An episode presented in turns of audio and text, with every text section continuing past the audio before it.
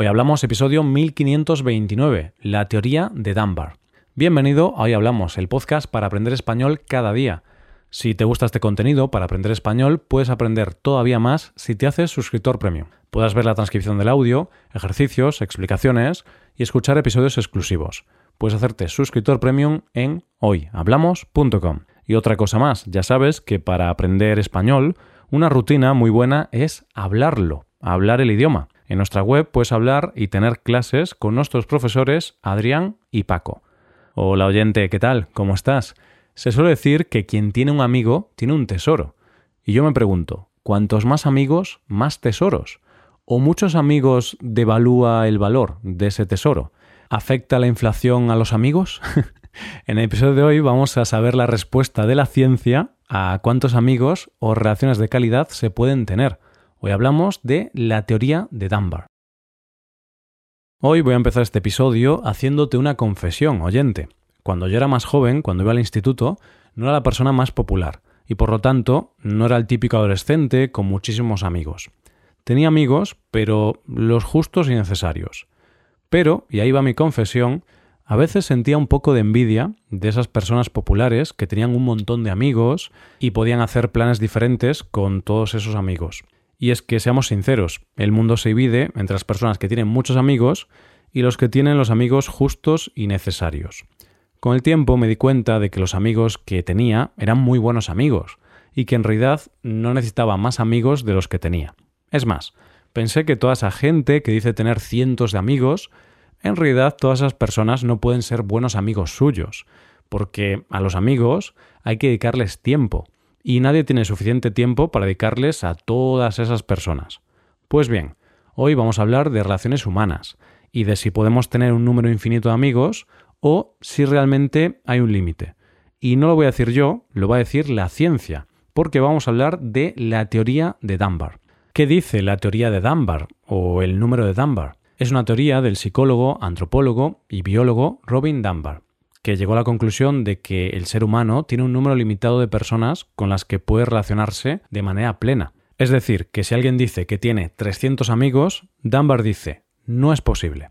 Según él, el límite de personas con las que nos podemos relacionar es de 150.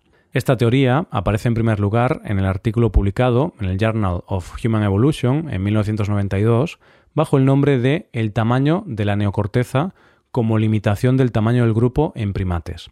Más tarde, al año siguiente, amplió esta teoría en el artículo Coevolución del tamaño neocortical, tamaño de grupo y lenguaje en humanos, en la revista Behavioral and Brain Science.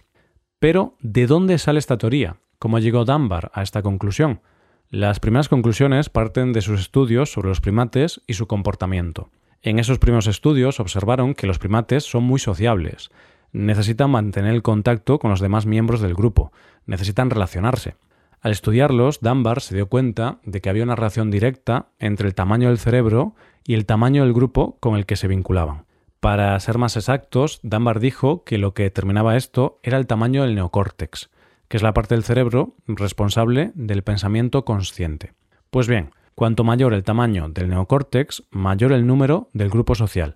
La conclusión fue que aquella especie de primates con un mayor tamaño de neocórtex era la especie con un círculo social mayor. Lo que hizo Dunbar a continuación fue el avance lógico de la teoría, llevarla a los humanos. Pero esto no fue tarea sencilla, ya que fue un estudio complejo. Y es que Dunbar partió de la teoría de que esta parte del cerebro en los humanos se desarrolló hace 250.000 años. A partir de aquí empezó a investigar el comportamiento humano en diferentes sociedades nómadas y tribus para hallar en cada una de ellas ese número Dunbar. Estudió el comportamiento humano tanto en las primeras sociedades como en la sociedad actual, pero aún hay más, porque se estudiaron pequeñas comunidades como puede ser una oficina, un campamento o una cena de Navidad. El caso es que en todas las sociedades estudiadas, en este número Dunbar se repetía una constante, el número 150. Es decir, a lo largo de la historia de la humanidad, en diferentes épocas y sociedades, existe algo en común, el número 150 como el máximo número de relaciones que puede abarcar una persona. El 150 es el número mágico para que una comunidad se relacione correctamente. Pero se dio cuenta de algo más, y es que para que un grupo de 150 personas se mantuviera coexionado, se tenían que dar ciertas condiciones. La primera condición es que se tenían que dedicar tiempo, es más, casi la mitad del tiempo se tenía que dedicar a relacionarse. Dunbar da la cifra exacta de que cada miembro debía dedicar a socializar un mínimo del 42% de su tiempo.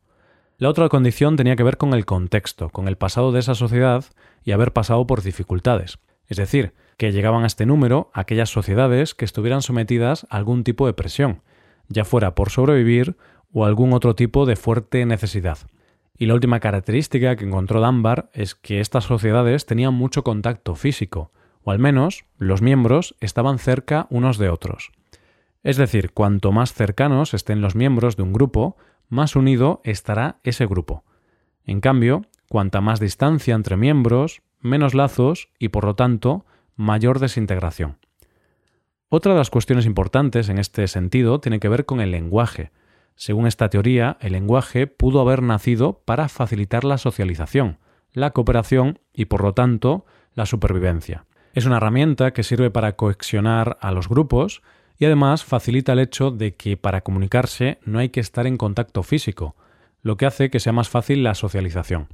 Resumiendo, un grupo cohesionado se dedica tiempo, tiene contacto, tiene una necesidad o fuerza común y los miembros se comunican entre ellos. Si lo piensas, es bastante parecido a lo que puedes tener en tu círculo más cercano, ¿verdad? Dunbar, además, estableció que dentro de estos grupos había diferentes círculos. Como explica con relación a este estudio José Cuesta, investigador de la Universidad Carlos III de Madrid, hay personas con las que solo te dices hola y adiós, no te sabes ni su nombre, mientras que otras son íntimas. Obviamente, el esfuerzo cognitivo que requieren unas y otras es muy distinto. No es algo particularmente especial, sino que es la consecuencia matemática natural de tener recursos cognitivos limitados y repartirlos en relaciones que tienen distinto coste. Es decir, aunque con todas las personas que tenemos en nuestro círculo utilizamos el neocórtex, con las más cercanas gastamos más recursos de nuestra mente, y con las menos cercanas no usamos tantos recursos mentales. De esta manera, en la teoría de Dunbar hay diferentes círculos, y a unos les dedicamos más tiempo que a otros. El primer círculo, y más pequeño, sería el llamado grupo de soporte. Es ese círculo compuesto por unas cinco personas, y son la familia o personas íntimas que son tus pilares esas personas a las que recurres cuando tienes un problema. Piénsalo, oyente, ¿quiénes son las personas a las que acudirías si tuvieras un problema muy importante? Seguro que tienes claro quiénes forman parte de ese círculo. El segundo de los círculos serían los 15 amigos más importantes de tu vida. Son esos amigos que son importantes, buenos amigos, y que para ti sería doloroso si desaparecieran de tu vida.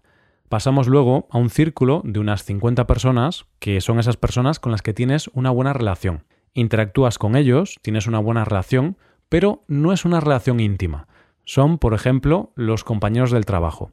Luego se irían pasando a círculos más grandes, como 150, que serían los contactos significativos, 500 son los conocidos y hasta 1500 que ahí entrarían las personas que podemos llegar a conocer.